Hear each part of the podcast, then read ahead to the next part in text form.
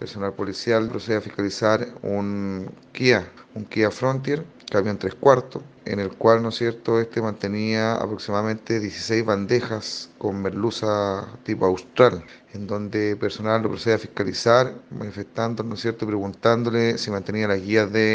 Eh, una Pesca de movimiento, entregando un documento falsificado, incurriendo en el delito, ¿no es cierto?, de falsificación de instrumento público. Quedó apercibido, ¿no es cierto?, en espera de citación la persona. El producto fue decomisado y el día lunes vendrá a hacer la pesca a verificar si está apto para el consumo humano. Si es así, será donado a diferentes hogares, ¿no es cierto?, y establecimientos. Todo esto ordenado por el juzgado de policía local de Ancud